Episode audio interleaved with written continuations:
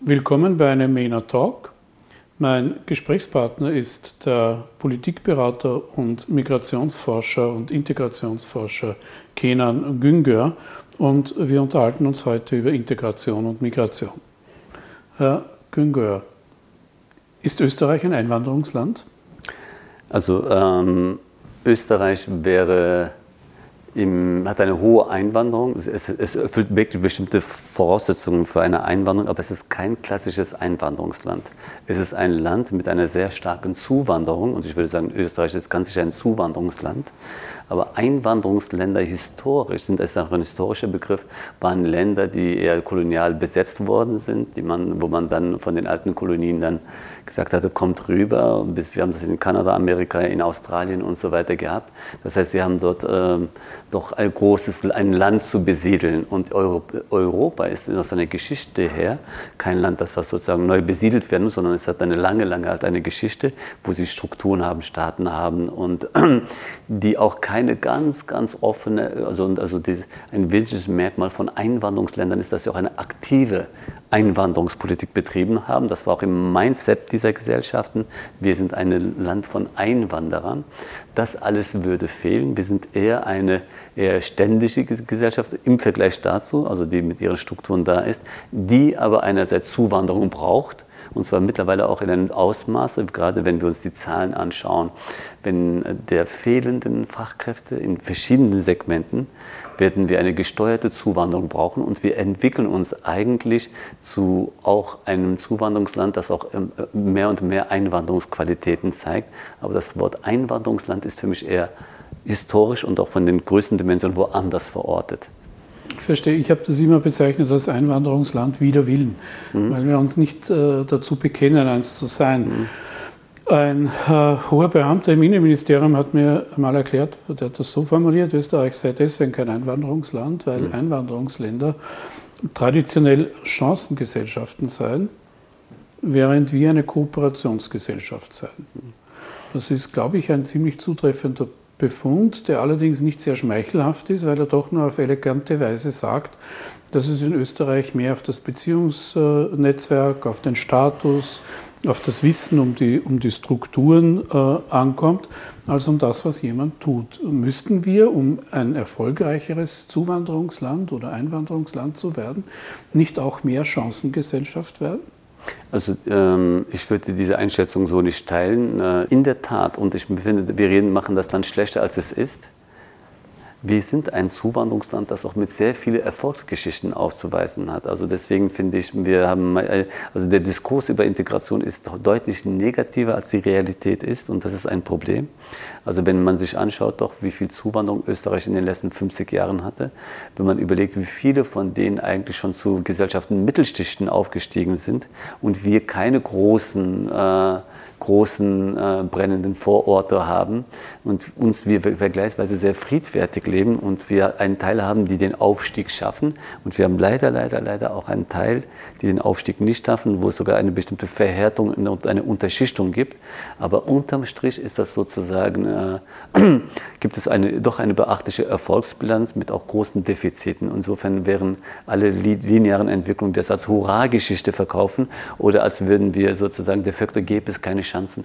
Ich meine, was sagen wir den Kindern und Menschen, die hinkommen, wenn sie sagen, du hast in diesem Land keine Chancen? Wir würden die Möglichkeiten, die wir haben, in diesem Land eigentlich völlig verkennen und das würde auch Österreich und den Möglichkeiten nie gerecht werden. Was nicht ich heißt, dass das, wir die Chancen verbessern können. Ich habe das ein bisschen anders. Ich habe, glaube ich, einen etwas anderen Begriff von Chancen als Sie mhm. jetzt in dem, was ich gesagt habe. Äh, Österreich bietet Zuwanderern Zuwanderern viele Möglichkeiten der sozialen Sicherheit, was die medizinische Versorgung betrifft, was das Bildungsangebot betrifft. Ich glaube, da sind wir eines der, der, der begehrtesten Länder jetzt gemessen an der äh, Einwohnerzahl in Europa. Was Österreich zunehmend weniger ist, und das ist zunehmend, glaube ich, gilt das nicht nur für Österreich, sondern für die ganze Europäische Union, ist, dass wir die, für die qualifizierten Zuwanderer äh, wenig zu bieten haben. Und wir, äh, nur ein Beispiel, also in, aus, aus, Russland sind äh, in den ersten Tagen nach der Invasion über eine halbe Million hochqualifizierter, gebildeter Unternehmer, Wissenschaftler, äh, Künstler, Entrepreneurs, was auch immer geflohen. Mir ist nicht bekannt, dass äh, die nach Österreich gekommen wären. Die sind alle nach Asien oder nach Amerika. Mhm. Das heißt, für Menschen, die sich eine Existenz aufbauen wollen, die sagen, weiß nicht, ich will irgendwas machen, um, um hier erfolgreich äh, äh zu sein, äh, scheint mir Europa nicht sonderlich attraktiv zu sein. Also, sehen Sie das anders? Ich würde es anders sehen. Einerseits erstens mal, die Sprache spielt eine sehr entscheidende Rolle. Also angelsächsische Länder werden immer bei ähm, gebildeteren Schichten bevorzugt, weil das die Verkehrssprache ist. Ja. Es gibt Länder natürlich, die ein sozusagen, also bekannter sind und wir müssen wissen, äh, Österreich ist jetzt nicht auf dem Radar der Welt wo man das wahrnimmt, sagen, oh, wir müssen unbedingt nach Österreich in der Hinsicht. Was man, glaube ich, aber sehen muss, ist, ich würde auf einen anderen Punkt hinweisen, weil ich auch mich sehr stark mit den Vereinigten Staaten mal beschäftigt habe und gesagt habe, was sind denn die Unterschiede und Ähnlichkeiten? Was mir so ein bisschen überspitzt eher auffallen würde, würde also, wäre zu sagen, wenn Sie in den Vereinigten Staaten sind, Sie bekommen vergleichsweise kaum Unterstützung, mhm. aber Sie bekommen eigentlich sagen, mach alles, was du willst. Genau, das meine ich sozusagen, genau, ja, ja, ja. Mach alles, was du willst, aber ja, ein Großteil, aber sozusagen schafft es auch nicht. Und, aber das ist dann gesagt, okay, du hast, ist, ist irgendwie so, du hast eigentlich sozusagen dieses sozusagen, du hast alle Möglichkeiten, was nicht stimmt, aber tu alles und wir sozusagen, es gibt eine gesellschaftliche Haltung des Doing, des Tuens. Mhm. Und jeder, der was tut, wird sofort motiviert, mach das, tu das und so weiter. Ein Teil schafft es in der Tat und natürlich haben sie auch einen Teil, das es nicht schafft und die sind dann, wo man sagt, okay, du hast es versucht, nicht geschafft, dein Problem. Das ist so der, das amerikanische Prinzip. Es führt aber dazu, dass so das Unternehmertum und das Selbstgestaltende, selbst in die Hand nehmen, im angelsächsischen Bereich deutlich stärker ausgeprägt ist. Ganz genau. Während so, das ist sozusagen eine Qualität. Auf der anderen Seite ist es, gibt es auch eine soziale Ungnade, wenn es jemand nicht schafft, wo man sagt, da bist du selber schuld daran. In Europa und in Österreich haben wir sozusagen aufgrund der Geschichte, der Gewordenheit, haben wir sozusagen die Situation, dass wir eine strukturierte Gesellschaft sind. Und wenn jemand hier hinkommt, ich habe immer gesagt, wenn ein Flüchtling sozusagen den ganzen Weg aus so schwierigen Wegen hier hinkommt, der hat so viel andere Energien, so viel an sozusagen Überlebensfähigkeit und Willen, was zu tun. Wie passiert es eigentlich, dass diese Leute, ein Teil dieser Menschen nach einer Zeit sich das Gefühl haben, äh, ich kann nichts und werde vom Staat sozusagen versorgt? Da passiert ein Mentalitätswandel, ein Bruch. Und ich habe hier das Gefühl, dass wir in Österreich eher sagen, eigentlich wollen wir dich nicht. Wenn du aber hier bist, versorgen wir dich. Und das führt zu so einer bisschen dieser, ein, äh, diese, und ich, ich, halte viel vom Sozialstaat, aber mir fehlt dann ein bisschen dieser Wille, diese Energie, dass diesen Aktivismus, die Energie der Menschen so zu nehmen, dass sie selber gestalten können. Und es ist ja so, wenn Sie heute hier ein Unternehmen gründen wollen, wenn Sie irgendwas machen wollen, also ich habe das bei, der syrischen, bei den syrischen Flüchtlingen sehr stark gesehen, die sofort gekommen sind und irgendetwas ein, genau. etwas machen wollten und die aber natürlich 100 Qualifikationen Formalia entwickelt worden sind benötigt haben und dann gesagt haben, das kriege ich alles nicht hin. Und jetzt sind sie eigentlich de facto immer noch abhängig von, äh, von Transferleistungen oder haben bestimmte Jobs bekommen. Also in Amerika macht er einfach einen Falafelstand auf, wenn seine Mutter ordentlich Falafel macht. Ja, genau. In, in, in, in Wien hätte es sofort irgendeine Magistratabteilung auf dem genau. Hals. Ja? Ich, Aber das meine ich ja mit Chancengesellschaften. Würde es uns nicht insgesamt gut tun, hier mehr Chancengesellschaft zu sein, mehr, mehr Möglichkeit, mehr Ansporn, mehr Anreiz zu bieten, aktiv zu bleiben oder zu werden? Ich, ich glaube, ich, habe, äh, ich teile den Begriff, also ich besetze, ich habe ein Problem mit Ihrem Verständnis von Chancengesellschaft. Okay. Das ist, glaube ich, mein Problem. Verstehe. Ich glaube, weil das amerikanische Gesellschaft, die amerikanische Gesellschaft ist auch keine Chancengesellschaft. Wenn Sie die soziale, ethnische Verarmung sehen, wie das in dem Land passiert, wenn Sie dann in die, also das würde ich sozusagen, diese Verhältnisse möchte ich okay. hier nicht haben. Also insofern, was Chancen sind, das, das hat mit Mobilität zu tun und wir sehen gerade wie Minderheiten in den Vereinigten Staaten der soziale Aufstieg auch sehr, sehr schwer fällt. Ich glaube, glaube, was uns wirkt, deswegen ist Amerika, also wir sollten kein Modell kopieren von irgendwo. Was wir uns aber klug fragen können, ist, wie können wir einerseits sozusagen wie soziale Absicherung und zugleich aber hohe Eigenverantwortung zugleich und auch Motivation zugleich führen und nicht dieses betreuende, eine Betreuung in die Unmündigkeit hinein stattfindet. Und das muss eigentlich eine kluge Form sein. Ich hätte gerne ein bisschen das dynamische Element der Amerikaner hier, ohne auf den Sozialstaat zu verzichten. Da werden wir uns sofort einig. Nur kann man das ja, man kann ja nicht eine eigene Gesetzgebung für syrische Zuwanderung, mhm. Zuwanderer machen. Ich glaube, dass es uns allen gut täte, mhm. wenn es einfacher wäre, mhm. einen Falafelstand aufzumachen, merke, ohne, jetzt so viele, ohne jetzt so viele äh, Hürden zu haben. Äh, äh, und ich habe eher, mein ein Beispiel war das Abschießen von Uber. Mhm. Da sind wahnsinnig viele Leute für Uber gefahren, mhm. die zwar nicht viel verdient mhm. haben, aber halbwegs damit zufrieden waren und außer Autofahren keine besonderen Kenntnisse hatten. Die Kunden waren zufrieden, das Personal war zufrieden, man hat das politisch abgeschossen, um die Taxi-Innung zu stärken. Äh, na, was machen die Leute jetzt? Die sind nicht alle in die Gastronomie gewechselt, weil sonst hätten wir jetzt genug Leute in der Gastronomie. Das heißt, wir, wir, wir verbürokratisieren äh, äh, ganz viele Dinge und, und, und, erhöhen damit die Eintrittshürden. Freunde aus dem äh, Gesundheitswesen erzählen mir,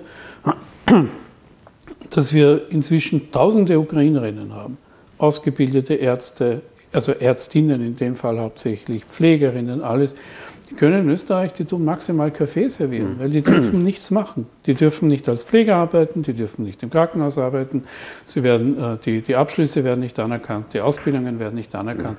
Also hier haben wir einen, einen irrsinnigen äh, äh, Aufholbedarf, die Leute in, überhaupt zu erlauben zu arbeiten. Mhm.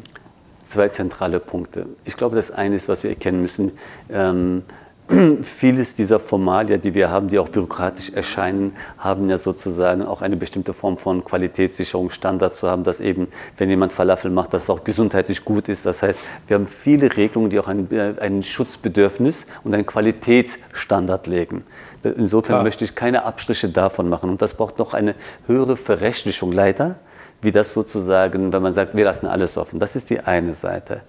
Ein anderes Problem, was wir aber haben in der, in der ganzen Verrechtlichung, ist, dass die Gesetze, die wir gemacht haben, die Institutionen, wie wir sie geschafft haben, in einer Zeit entstanden sind, wo, man, wo es keine große Migration gab.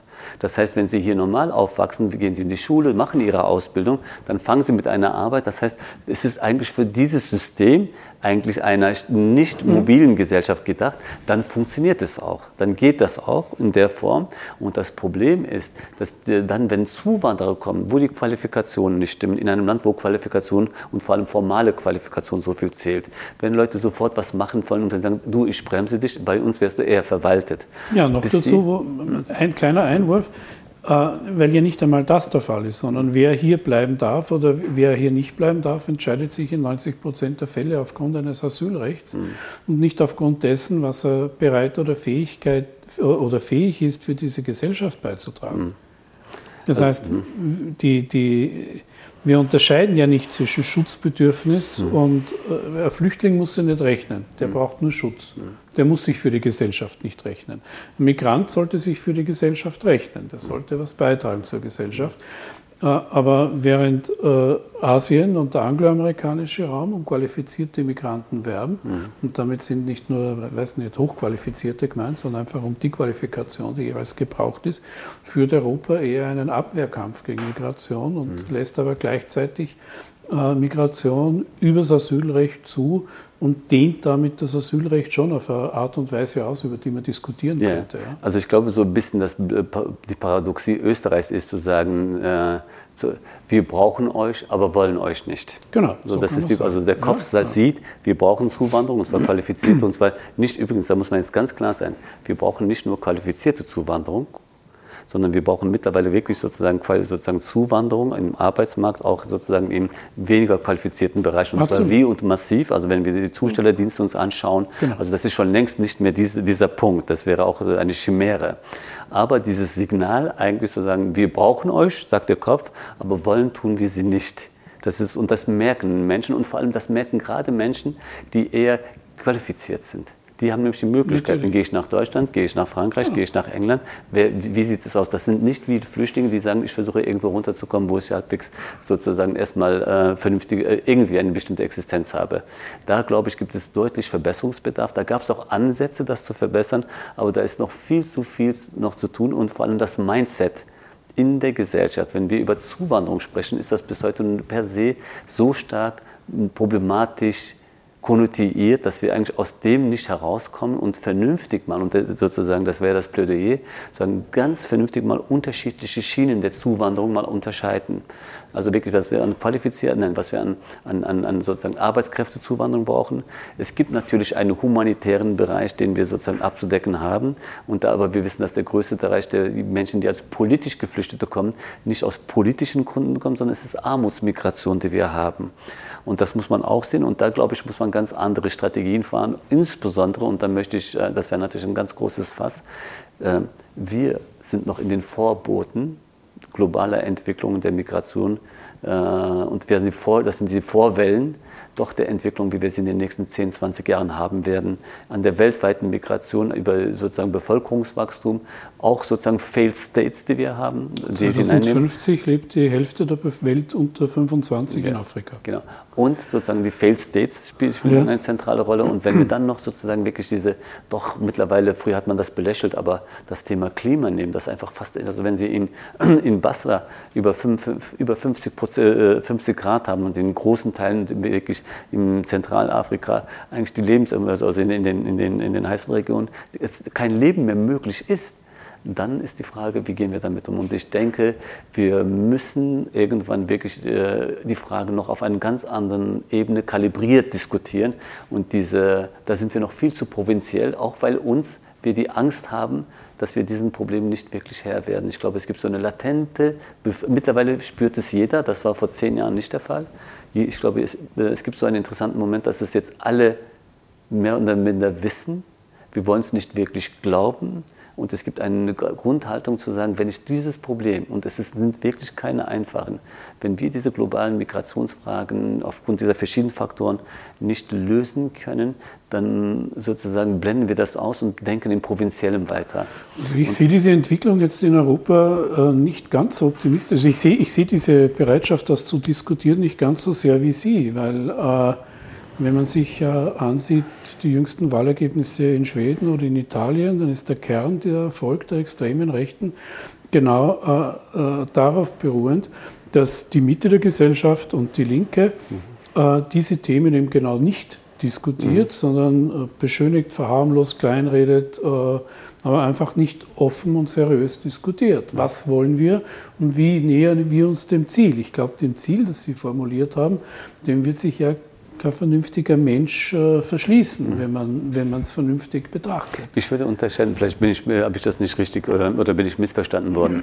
Mhm. Mir ging es darum, dass diese Themen bewusster werden, das spüre ich, auch wenn man sie nicht mehr anspricht. Also okay. wie gesagt, selbst wenn man sagt Klima, man muss kein Klimaexperte mhm. zu sein, sagen, du, das tut sich doch da was. Also ich spüre das sozusagen und das zeigt auch, dass alle Parteien mittlerweile, außer der FPÖ, aber auch die klassischen konservativen Parteien dem Thema nicht mehr so verschlossen sind, weil es auch an ihnen sozusagen Sie betrifft. Es gibt sozusagen zwei Strategien, wie, wie, wie man mit eher mit wirklich großen Herausforderungen umgeht, die übrigens kaum zu steuern sind, sehr komplex sind. Also jeder, der da eine einfache Antwort hat, dem würde ich sozusagen keinen Millimeter trauen, in jeder Hinsicht. Also weder wird uns der Provinzialismus retten, im Sinne von auch dieser Nationalismus, diese Reaktionsmuster, die Sie beschrieben haben. Wir machen, dann werden wir umso sozusagen schließen wir ab und tun so, als wären wir nur hier alleine in dieser Welt. Also auch die nationalistischen Parteien, die rechten Parteien, die davon auch sehr viel gewinnen. Es wird diesen, diesen nationalistischen und provinzialistischen Regress ist eine Reaktion, die ich für völlig falsch halte, dass das, weil es auch weitere Verwerfungen hat. Die andere Lösung zu sagen, dann öffnen wir alles und sozusagen haben die große Zuwanderung und wir sind eine Weltgesellschaft, die halte ich mindestens genauso, zwar sozusagen menschlich viel näher liegend, aber sozusagen überhaupt äh, nicht äh, andenkbar, durchdenkbar. So. Und da merke ich, wenn man dieses Dilemma sich dann aber sagt, das ist aber ein Widerspruch und man sieht das Dilemma, ich beobachte, dass man zwar spürt, wahrnimmt, aber sich nicht traut, in der, in der großen Skalierung diese Themen anzudiskutieren. Da sind wir viel zu provinziell in unseren nationalstaatlichen Politiken. Ich, deshalb bin ich ein glühender Europäer, weil wir dazu ganz andere Größenordnungen von wirklich äh, Steuerungsprinzipien, Steuerungsinstanzen brauchen, die das sozusagen als Global Player mit angehen. Gerade die Umweltfragen, gerade das auch, was in der Ukraine passiert ist, geben uns ja auch ein Gefühl einer neuen Verletzlichkeit von Welt. Und wir spüren, dass wir viel stärker eigentlich eine Weltgesellschaft sind und, äh, als vielmehr, wenn das eher sozusagen aus ideologischen Haltungen das sagen. Wir spüren die, die Reaktionen, die Auswirkungen globaler Entwicklungen oder sozusagen transnationaler Entwicklungen viel stärker. Und ich glaube, das wird äh, eines der großen Herkulesaufragen auch in der Migrationsfrage sein. Ich halte das für eines der schwierigst zu, lösen, zu, schwierigst zu lösenden Problemen. Und ich glaube, dass, es gibt zwar Ansätze, die müssen wir aber unbedingt diskutieren, die sind zwar nicht beliebt. Es gibt äh, immer größere Rolle spielt ja Identitätspolitik und der Einfluss des politischen Islam in Europa. Das ist einfach so, ob man es jetzt will oder nicht. Ähm, es ist so, ich möchte wieder auf Amerika kurz zurückkommen, dass dieser American Dream, was eine unglaublich identitätsstiftende Wirkung hat, selbst dann, wenn er nicht in Erfüllung geht. Genau. Ja, und das aber, ist eine ganz große Besonderheit. Aber ich bin ein stolzer Amerikaner mhm. und gleichzeitig ist der Italiener, Ire, Grieche, was auch immer. Mhm. Und feiert mit Fähnchen und, und, und allem, wenn er die amerikanische Staatsbürgerschaft äh, äh, verdient bekommt. In Österreich haben wir in der dritten Zuwanderer, in der dritten Generation, die den Staat, äh, man kann es nicht anders sagen, also wirklich äh, verabscheuen. Ja, die aber Österreicher sind und als Österreicher geboren sind. Also irgendwas macht der angloamerikanische Raum, insbesondere Amerika, in der Migration schon richtig, ja. weil er schafft eine ideologische Klammer. Mhm. Und wie gesagt, der Traum muss nicht in Erfüllung gehen, aber mhm. dieses Versprechen auf Life, mhm. Liberty and Pursuit of Happiness, mhm. äh, ich glaube, dass Europa hier nichts Vergleichbares entgegenzusetzen hat. Ich habe diese Frage vielen gestellt, äh, was ist denn äh, so the European Dream? Ich habe keine Antwort darauf mhm. bekommen. Man kommt dann immer mit Frieden. Aber ja, das ist ein Problem der Europäer. Es ist ein unglaublicher Fortschritt, wenn wir uns nicht mehr gegenseitig die Köpfe einschlagen. Mhm. Aber es ist kein Fortschritt für irgendjemand anderen auf der Welt. Es ist unser Fortschritt.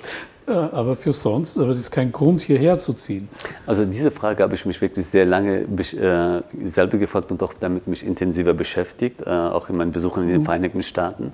Und ähm, was wirklich in der Tat eine Rolle spielt, und das ist, ähm, also ich habe mit der, vielleicht mal so, ich habe mit der eigentlich der Chefin, stellvertretende Chefin der größten Verwaltungsbehörde der Welt, nämlich das der Homeland Security mhm. in den Vereinigten Staaten gesprochen. Und sie kam gerade aus einer Tagung in Deutschland. Und sie kam und die war völlig entsetzt und völlig verwirrt eigentlich. Und das hat das eigentlich so schön auf den Punkt gebracht, zu sagen, wie unterschiedlich die Mindsets sind, die dahinter funktionieren. Und sie meinte, sie hätte die ganzen Tagungen nie verstanden und sie wusste, irgendwie funktioniert das Gespräch nicht. Und sie sagte, die, die Europäer haben, die Deutschen haben eine Sorge, dass die Migranten ihr Land übernehmen also sie verdrängt werden.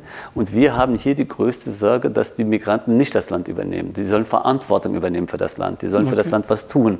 Also the, we want that they get ownership. Also sie sollen, ja. je mehr sie sich mit dem Land identifizieren und das Land nehmen, desto besser ist es für Amerika. Aber das kommt aus diesem Einwanderungsgedanken. Mhm. Jeder, der hier ist, muss sozusagen sofort auch ein Teil dabei sein und was beitragen. Während wir in Europa eher tendenziell einen Abwehrkampf führen und sagen, genau. integrier dich, aber du bist keiner von uns. Das ist die Haltung, die wir hier stärker haben. Und das ist sozusagen, das macht einen Unterschied. War ja vor 50 ja. Jahren noch so, wenn man von Linz nach Salzburg genau. gezogen ist. Genau. Und von Dorf zu Dorf auch. Also. Ja. Aber das Wichtige ist, glaube ich, und wir haben eine zentrale Dimension vergessen. Wir reden meistens immer sehr sozialtechnisch über Integration.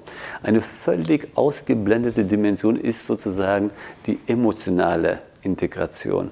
Und da muss man sagen, dass die Amerikaner, Engländer, aber auch die Franzosen zum Teil, also obwohl es unterschiedliche mhm. Länder sind, Länder mit einer Kolonialgeschichte, eine deutlich offenere, emotionale Zugehörigkeit ermöglichen. Also in den Staaten ist es ganz schnell möglich und ich habe das mal wirklich, also als, nur als Beispiel, ich kenne Kurden aus dem Irak, ein Teil von denen ist nach Europa, ein Teil davon ist in die Vereinigten Staaten geflüchtet vor 30, 40 Jahren und faszinierend war, als ich vor 20 Jahren, 25 Jahren dort war, äh, waren die meisten Kurden, die ich dort kenne, schon halbe drei Viertel Amerikaner. Also vom Sprechen, vom Thema, auch sozusagen Fähnchen zu Hause. Mhm. Und ich meine, ich möchte hier nicht überall Fähnchen haben, aber das war sozusagen wie, äh, äh, es hat eine Attraktivität und es ist äh, so auch eine Amerikanisch sein ist erstmal Popkultur, es ist Leitkultur mhm. und es ist nicht, du musst Amerikaner werden, sondern hey, komm mit uns. Ja, genau. Und dieses sozusagen, wie wenn sie in einem Café sitzen und wenn ein paar Leute sagen, komm, mach mit, mhm. dieses permanente sozusagen, mach mit, tu mit und das Tolle, du bist dabei,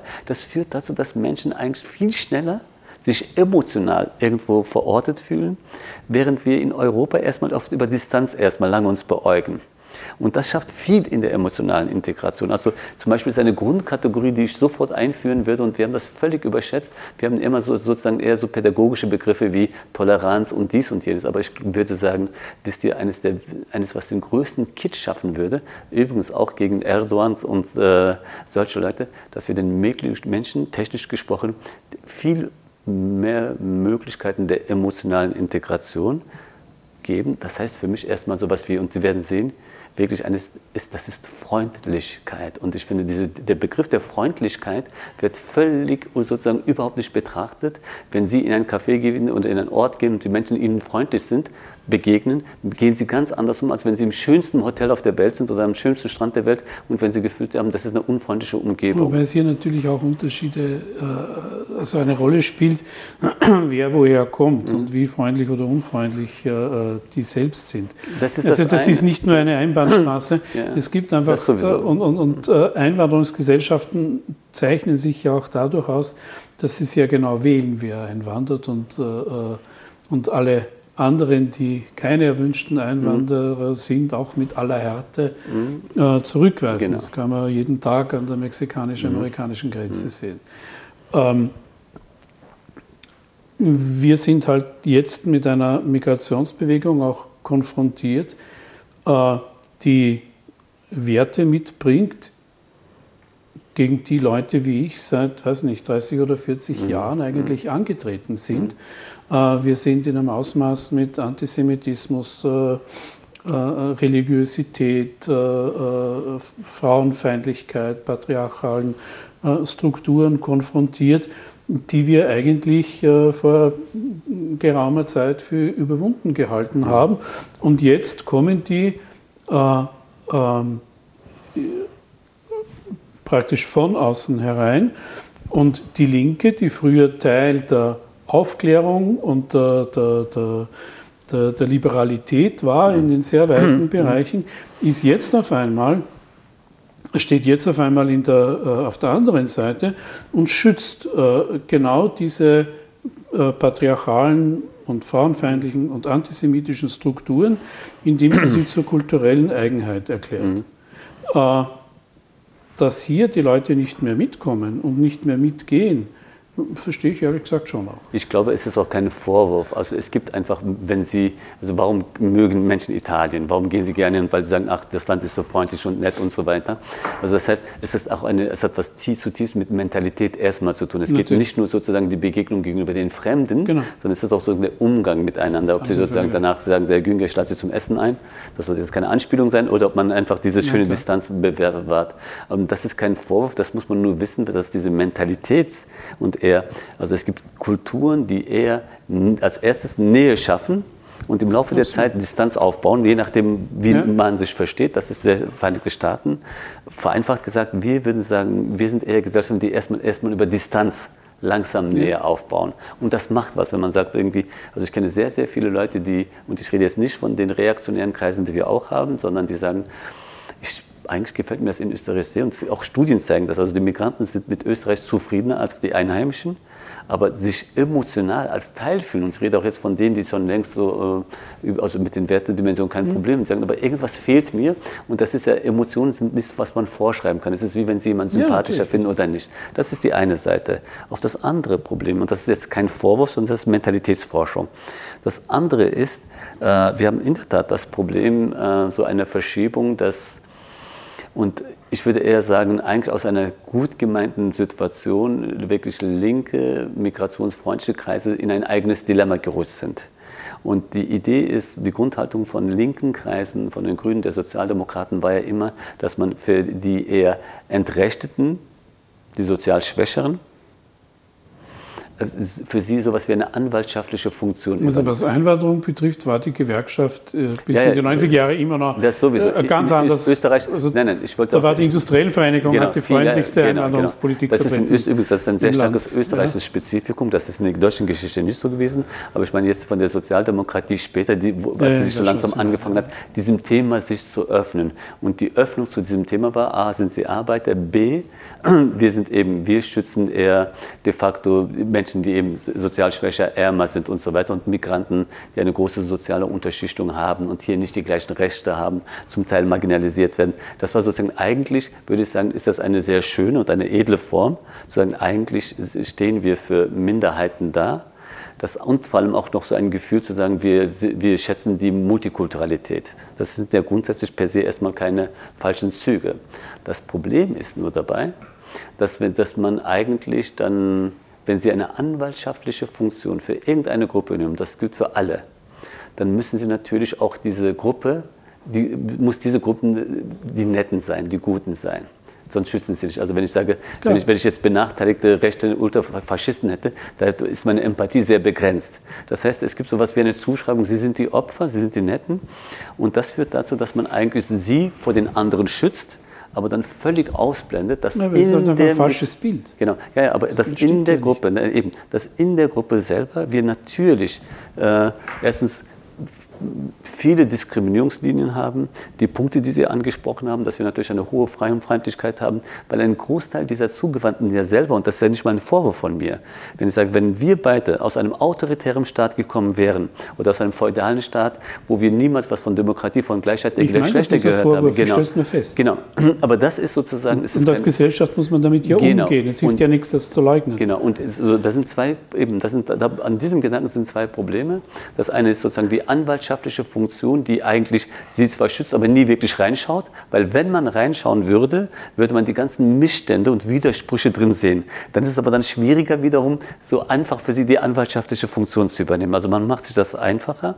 Das zweite Problem ist, finde ich, dass wir eigentlich äh, alle darauf achten, äh, keine Ambiguitäten zu haben. Das heißt, wenn Sie für eine Gruppe einstehen, möchten Sie, das sind die Guten, das sind die Schlechten, Sie werden mhm. diskriminiert. Solange das Sie so machen, haben Sie so ein einfaches Freund-Feind-Schema. Aber wenn Sie sagen, hoppla, hier gibt es Diskriminierung, die schütze ich, aber hier drinnen finden massive Diskriminierungen untereinander statt, auch, auch zur Mehrheitsgesellschaft und so weiter. Und das sind Riesenmissstände, die wir zum Teil haben. Dann merken Sie, dass Sie dann auf einmal so eher sehr stark äh, sozusagen selber äh, Ambivalenzen haben, Ambiguitäten. Und ich muss ganz ehrlich sagen, meine bittere Erkenntnis über 20 Jahre Arbeit in dem Feld ist, dass unsere Ambiguitätstoleranz, die, unser, unser Unvermögen, Widersprüchliches gleichsam mit dem Auge zu haben, wir das nicht ertragen und wir zu schnell kippen in die eine wo wir sagen, sie sind die Guten, oder wir kippen den anderen sagen, die sind die Schlechten. Ich das ist so halte trivial. das für nicht wahrscheinlich. Äh, ich halte das für nicht unwahrscheinlich, äh, dass das auf die ganze Gesellschaft zutreffen wird. Weil der Pendel, das zurückschlägt, bleibt nicht in der Mitte stehen, sondern es schlägt in die andere Richtung aus. Und äh, das kann in den nächsten 10, 20 Jahren, wenn man diese Themen nicht äh, anspricht und nicht ausdiskutiert und hier keine mhm. Linie findet, zu sehr unschönen Entwicklungen auf der anderen Seite führen. Und dabei müssen wir auf zwei Sachen achten. Also ich bin ja derjenige, der immer gesagt hat, wir müssen, also wenn Sie wirklich eine grundlegende Demokratie und freiheitliche und menschenrechtliche Grundprinzipien haben, die, die, auch die Grundlage unserer Gesellschaft sind, auch unserer Vielfalt sind, die, muss, die gelten sozusagen, diese Maßstäbe muss man an alle legen. Natürlich. Das gilt auch sozusagen dann. Die sind auch einzufordern. Genau, und auch einzufordern.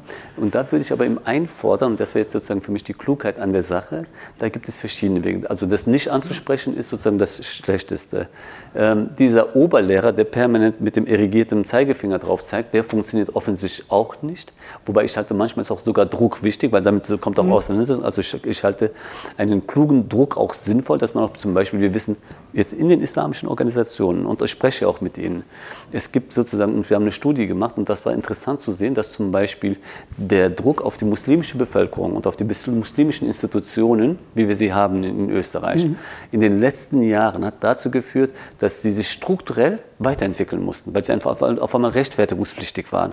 Also früher ist zum Beispiel, wenn man gesagt hat, haben sie so, wie sehen ihre Bildungskurricula aus, da hat ja keiner hingeschaut und die haben das einfach mal so auch schleifen lassen und da haben sie auch jeden als Lehrer genommen, Lehrer genommen mit den höchst problematischsten und wirklich auch sozusagen islamistischsten Einstellungen. Da haben sie selber nie darauf hingeschaut. Und in inneren Gesprächen sagen sie es auch mittlerweile zu, der Druck, genau wie in der Politik, der Druck des Rechnungshofs führt dazu, dass sie sich viel mehr ausweisen müssen, viel mehr begründen müssen und viel mehr sozusagen Strukturen entwickeln. Weil da immer noch sehr, sehr viel Luft nach oben ist. Das sowieso. Aber ich will nur sagen, aber ich wollte nur sagen, es gibt da eine Entwicklung. Auf der anderen Seite ist, wenn dieser Druck nur so stattfindet, Und man sozusagen, passiert es aber, dass sie sozusagen die emotionale Desintegration, von der ich gesprochen habe, eher abnimmt. Und somit haben sie eine gegenläufige Entwicklung, eine leichten, sozusagen in Schritten, eine strukturellen Anpassung und Entwicklung und einer emotionalen Desintegration, wo man sagt, egal was wir tun, die wollen ja uns nicht. Und die Islamisten unter denen und diese, diese, diese Identitätspolitiker unter denen lieben das. Das nutzen sie auch. Und deswegen, glaube ich, müssen wir eher viel mehr erstens sowieso reinschauen, da hinein, kritisch benennen können. Aber ich glaube, dass sozusagen sich über von der Ferne, ich, ich zum Beispiel bei mir, ich mache Studien und die anderen mm, und richte das über die Medien aus. Und die anderen sagen so, ja, ja, jetzt werden wir wieder mal sozusagen vorgeführt und sozusagen der, wir, dann, das, ich merke, es wirkt nicht. Und Aber hat das nicht auch was damit zu tun, dass wir selbst nicht mehr uns sicher sind, wer wir sind? Mhm. Und was wir sind, ist diese Identitätskrise nicht auch auf unserer Seite? Weil eine, eine Geschichte wäre, auch wenn jetzt ein junger Mensch mhm. kommt, äh, die haben ja zum Teil unglaubliche äh, Geschichten durchgemacht, die wir uns jetzt mhm. schwer vorstellen können und über die ich auch jetzt an dieser Stelle nicht sprechen möchte. Und die wissen ja nicht einmal, wie man sich benimmt. Mhm. Und das meine ich so, wie ich sage. Also wir sind ja auch äh, äh, dieses Aufeinander zugehen, diese Freundlichkeit, dieses Wissen um gesellschaftliche mhm. Codes. Also in den 80er Jahren hat man jede Menge Bücher verkauft im Zug der Globalisierung, wie sich Manager im Ausland zu benehmen haben, damit die keinen Fehler machen. Also das müssten wir diese Leute doch auch lehren, damit die sagen, hey, ein Teil der Diskriminierungserfahrung, die ihr habt, äh, kommt nicht daher, dass man euch nicht mag, weil man kennt mhm. euch ja gar nicht, sondern dass man euch so, wie ihr euch benehmt, einfach für Arschlöcher hält. Mhm. Ja? Wenn drei, vier junge Buben auf der Straße stehen und einer jungen Frau den, oder älteren Frau den Weg versperren mhm. und die blöd anmachen, dann wird man das auch von Österreichern nicht so toll finden. Mhm. Das hat jetzt noch nichts damit zu tun, ob die Syrer oder sonst was sind. Ist völlig egal. Mhm. Und ich glaube, hier ist auch ein bisschen so diese, diese Vermittlung von Kulturtechniken, mhm. wie man in, in, diesem Land zurechtkommt, wenn man zurechtkommen will, ähm, ich glaube, die kommt auch ein bisschen zu kurz. Also das wäre das eine. Es gibt noch das andere. Ähm, was wir, das Dumme ist, es passiert unter falschen Vorzeichen. Das ja. ist mein großes Problem. Wenn Leute das Gefühl haben, ich will, also, und das ist, glaube ich, so ein Grundgefühl, und wenn wir da nicht was ändern, funktioniert es nicht wenn Menschen das Grundgefühl haben, wir Muslime werden sowieso nicht gemacht, egal was wir tun. Klar. Und diese sozusagen und sie genug Hinweise bekommen, wie das so hineinkommt, dann nehmen sie auch die Kritik nicht an. Das ist mein Dilemma dabei. So. Und wenn wir uns das beides gelingen könnte, wir auf der einen sagen, du, ihr seid Teil dieser Gesellschaft und wir sind darauf abgesichert, dass wir hier gut zusammenleben. Und ich freue mich, wenn das klappt. Aber schau, wir haben dafür das Problem, das Problem, das Problem, das Problem und so weiter. Und das hat auch sozusagen mit uns, aber auch mit euch sehr viel zu tun. Was sagt ihr dazu? Und ich glaube, diese Kritikfähigkeit zu erzeugen, also Kritikfähigkeit setzt bestimmte Voraussetzungen, dass ich dem anderen eher erstmal unterstellen muss, sozusagen, um es annehmen zu können. Er meint es wirklich im positiven Sinne. Wenn Menschen dieses Gefühl nicht haben, das ist sozusagen ein doch dominantes und auch ein selbstgerechtes Prinzip zum Teil, dass sie dann sagen so, egal was von dort kommt, das sagen sie ja nur, weil sie uns nicht wollen. Und das Dumme ist, also damit vermisst sich so Fluchtreaktion. Ressentiment, ja genau. Also der Mangel ist auch an Resilienz. Ja, ja. Weil, weil, im Grunde ist äh, äh, mich nicht durchsetzen zu können, also mhm. einfach zu, äh, zu erfahren, mhm. dass äh, nicht alles so passiert, wie ich das gerne mhm. hätte, ist ein Teil des Erwachsenwerdens. Das mhm. macht jeder Mensch im Lauf, im Lauf seines Lebens durch. Also das ist ja noch keine, äh, äh, das, das ist nicht immer Diskriminierung. Also es, Sondern es wird halt dann subjektiv als Diskriminierung äh, wahrgenommen, weil das die, die, die erste Ebene ist, an der mhm. man das festmachen kann. Aber es gibt darüber hinaus schlicht und einfach auch noch andere Ebenen, an denen man es genauso festmachen mhm. könnte. Also ich bin äh, ich bemühe mich. Also wir müssen sehr. Ambiguität entwickeln, aber auch Resilienz. Wir müssen eigentlich in der Lage sein, beides zusammen zu machen. Eine, genau. De facto eine doppelte genau. Herangehensweise. Eigentlich glaube ich, einerseits ist es ganz wichtig und Menschen gehen wirklich mit. Auch ich merke das in meinen ganzen Beratungen, überall oder wenn ich in diesen ganzen Veranstaltungen mit Menschen spreche, wenn Leute das Gefühl haben zu sagen, so eigentlich ist sozusagen, ist es sozusagen nicht aus einer Ressentiment ihnen gegenüber, wo ich spreche. Und stellen Sie vor, ich meine, wir haben alle unsere Makel. Natürlich. Ganz trivial gesprochen. Ja, und wenn ich sie nur permanent auf ihre Makel hinspreche, egal ob sie dann stimmen oder nicht, und auch sozusagen, dann werden sie, auch wenn sie alle stimmen, wenn sie sagen, Herr Günger, versuchen Sie mich bitte nicht auf meine Makel zu reduzieren. Ich bin mehr als das. Wenn uns das gelingt, zu sagen, du, ihr seid mehr als das, und wir, eben, und, wir, und wir wollen ein gutes Auskommen miteinander, aber es gibt das und das und das. Und das wirklich auch kritisch zu diskutieren. Und ich bin wirklich auch jemand, der sagt, unter der, unter der Voraussetzung einer grundsätzlichen Anerkennung und Respekt wirklich beinhart über alle Konfliktfelder zu diskutieren. Und meistens tun wir beides nicht. Entweder sind wir sozusagen in der Grundhaltung, sozusagen, die, die das thematisieren, sind die auch, die sozusagen auch ein bisschen auch emotionale Ressentiments haben. Und das sind die Falschen, die das falsch aufs Tablett bringen. Und die anderen, die eher sozusagen auf ein gutes Zusammenleben äh, sozusagen bedacht sind, machen häufig den Fehler, dass sie auf die Problemzonen nicht hinweisen. Und dadurch haben wir sozusagen einen wirklich, wir brauchen eigentlich einen dritten Weg, über das ich schon seit drei, 20 Jahren spreche. Wir brauchen sozusagen von diesem eindeutigen, nur positiven oder negativen Bild einen Bild, sozusagen das ein bisschen, ich habe gesagt, wir brauchen sowas wie einen konstruktiven Realismus. Und da müssen wir dran arbeiten. Konstruktiv heißt auf eine gemeinsame Zukunft hinarbeiten. Realismus heißt alle Fragen, auch zu positiver Entwicklung, aber auch die Missstände gleichsam ansprechen zu können. Ein schönes Schlusswort, denke ich. Bitte. Danke fürs Gespräch, Gerne. Herr Günger. Danke. Eine Produktion von MENA Watch, dem unabhängigen Nahost-Think Tank. Auf unserer Website finden Sie täglich aktuelle Informationen und Analysen. Besuchen Sie uns.